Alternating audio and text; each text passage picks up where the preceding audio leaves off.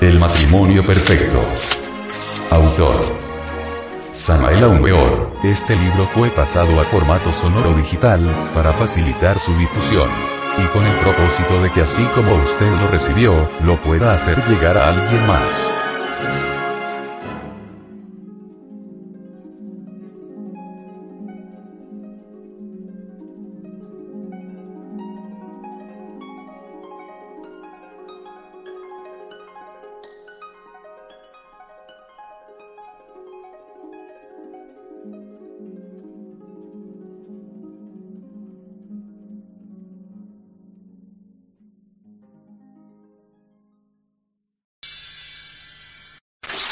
Capítulo sexto.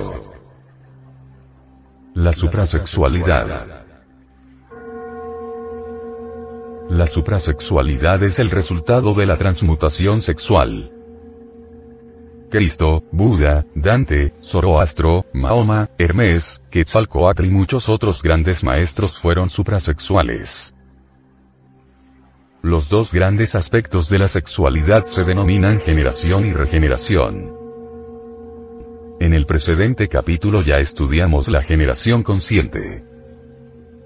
Ahora vamos a estudiar la regeneración. Estudiando la vida de los animales hallamos cosas muy interesantes. Si a una serpiente la cortamos por la mitad podemos estar seguros que ella tiene poder de regenerarse.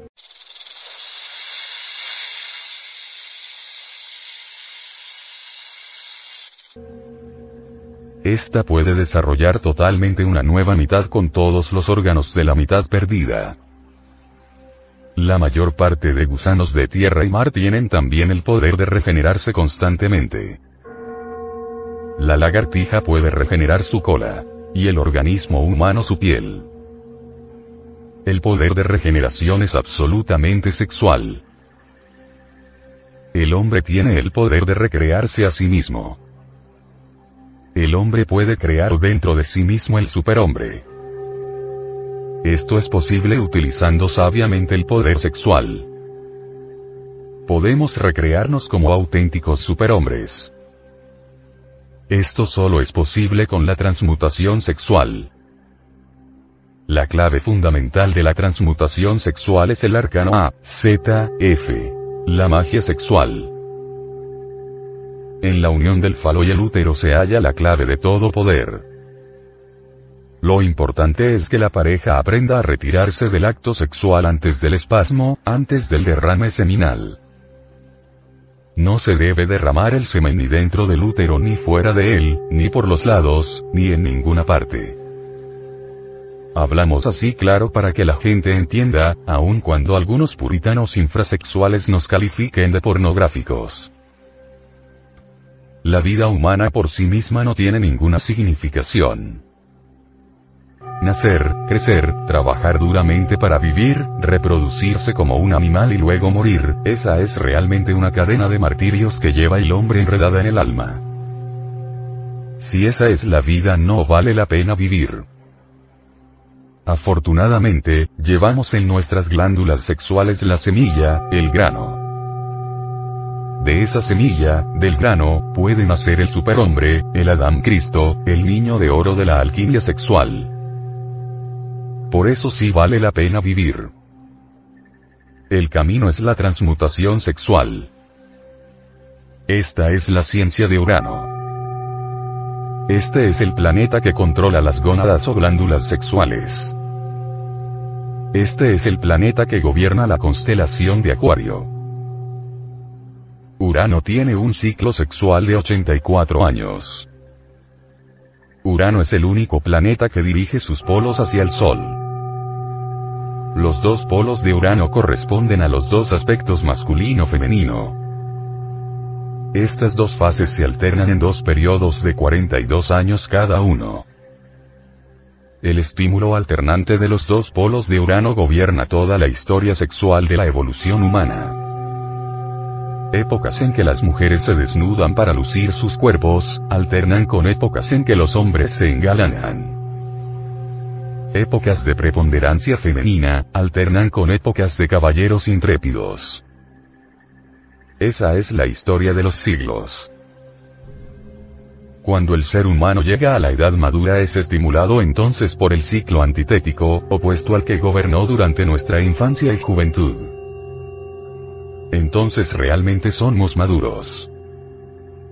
Nos sentimos sexualmente estimulados por el opuesto sexual. Realmente la edad madura es maravillosa para el trabajo de regeneración sexual. Los sentimientos sexuales son más ricos y maduros a los 40 que a los 30 años. El superhombre no es el resultado de la evolución. El superhombre nace de la semilla. El superhombre es el resultado de una tremenda revolución de la conciencia.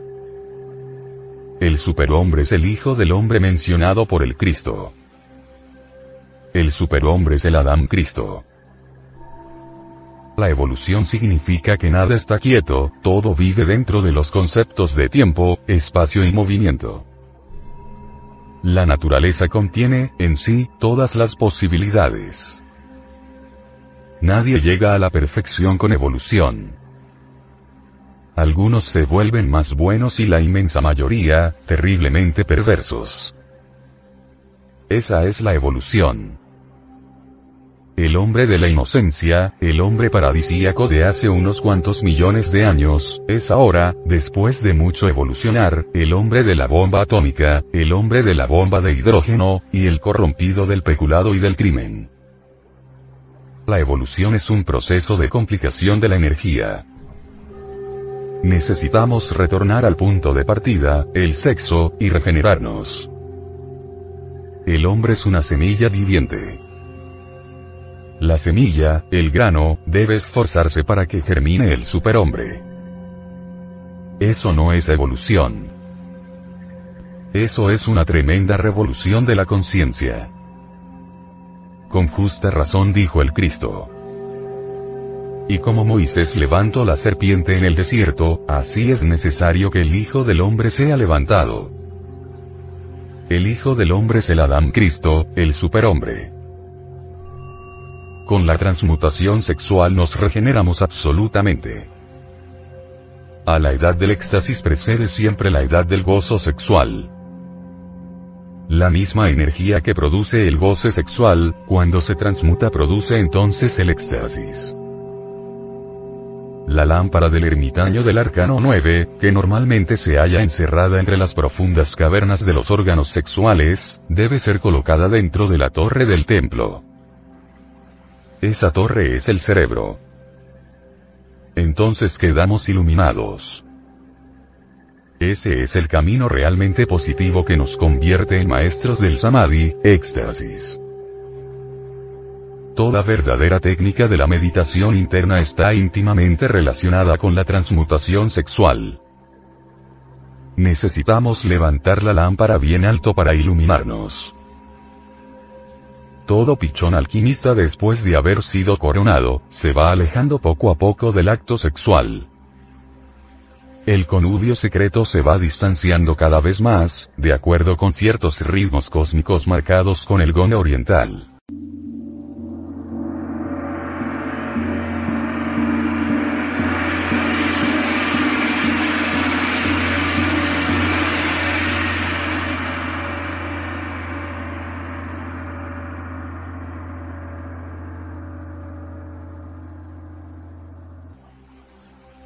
Así es como se subliman las energías sexuales hasta transmutarse absolutamente para producir el éxtasis continuo.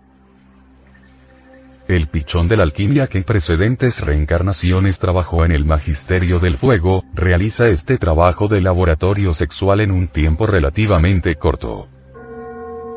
Empero, aquellos que por primera vez trabajan en la gran obra, necesitan por lo menos 20 años de trabajo muy intenso y 20 para irse retirando muy lentamente del trabajo del laboratorio. Total 40 años para realizar todo el trabajo. Cuando el alquimista derrama el vaso de Hermes se apaga el fuego del hornillo del laboratorio y se pierde todo el trabajo. La edad del éxtasis místico comienza donde la edad del goce sexual termina. Todo aquel que alcance la iniciación venusta, tiene después un trabajo muy difícil que realizar. Este trabajo consiste en la transplantación de las energías sexuales. Así como se puede hacer un trasplante vegetal, pasar una planta de una maceta con tierra a otra, así también se debe trasplantar la energía sexual, extraerla del hombre terrenal, y pasarla, trasplantarla en el Adán Cristo. En alquimia se dice que debemos liberar al nuevo filosofal de la asqueante podredumbre de la materia y entregárselo definitivamente al Hijo del Hombre. El resultado de este trabajo es sorprendente y maravilloso. Este es precisamente el instante en que el Adán Cristo puede tragarse su humana conciencia. Antes de ese momento la conciencia del Adán de pecado debe haber muerto. El Dios interno solo puede devorarse el alma. Al llegar a estas alturas el Maestro se ha realizado absolutamente. Desde ese instante hemos logrado el éxtasis continuo, la suprema iluminación de los grandes hierofantes. El nacimiento del superhombre es un problema absolutamente sexual. Necesitamos nacer nuevamente para entrar en el reino de los cielos. El superhombre es tan distinto al hombre como el rayo de la nube negra.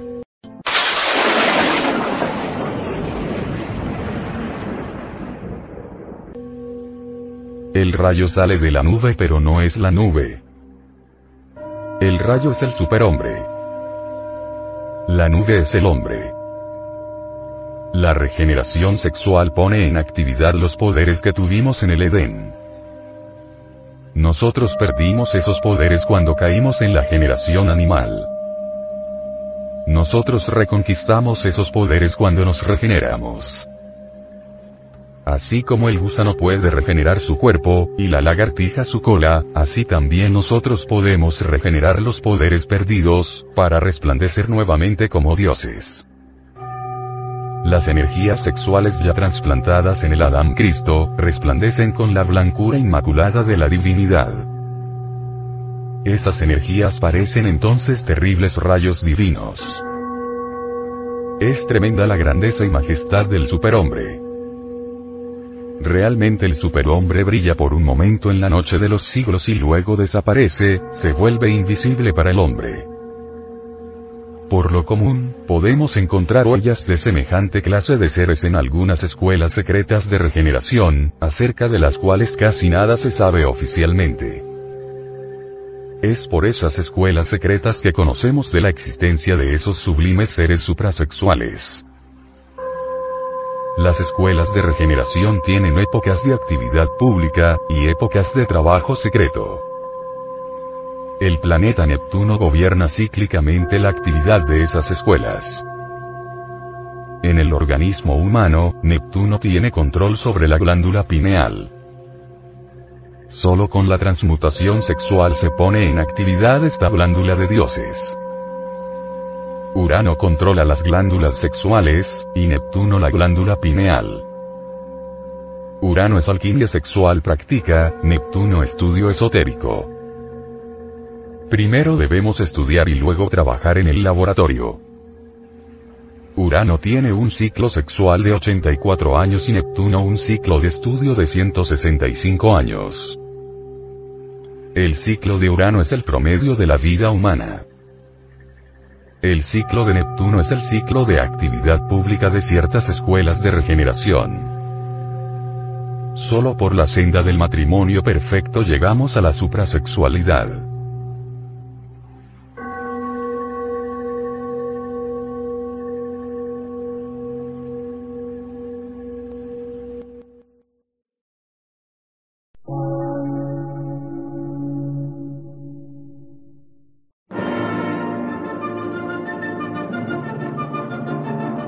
Emisora, gnóstica, transmundial.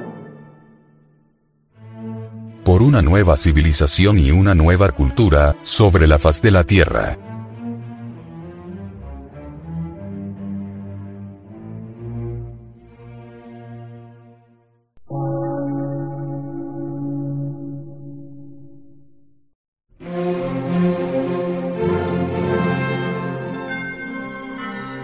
De radiodifusión, científico, artístico, místico y filosófico, de la Asociación Colombiana de Centros de Estudios Gnósticos, Antropológicos, Psicológicos y Culturales. A. C.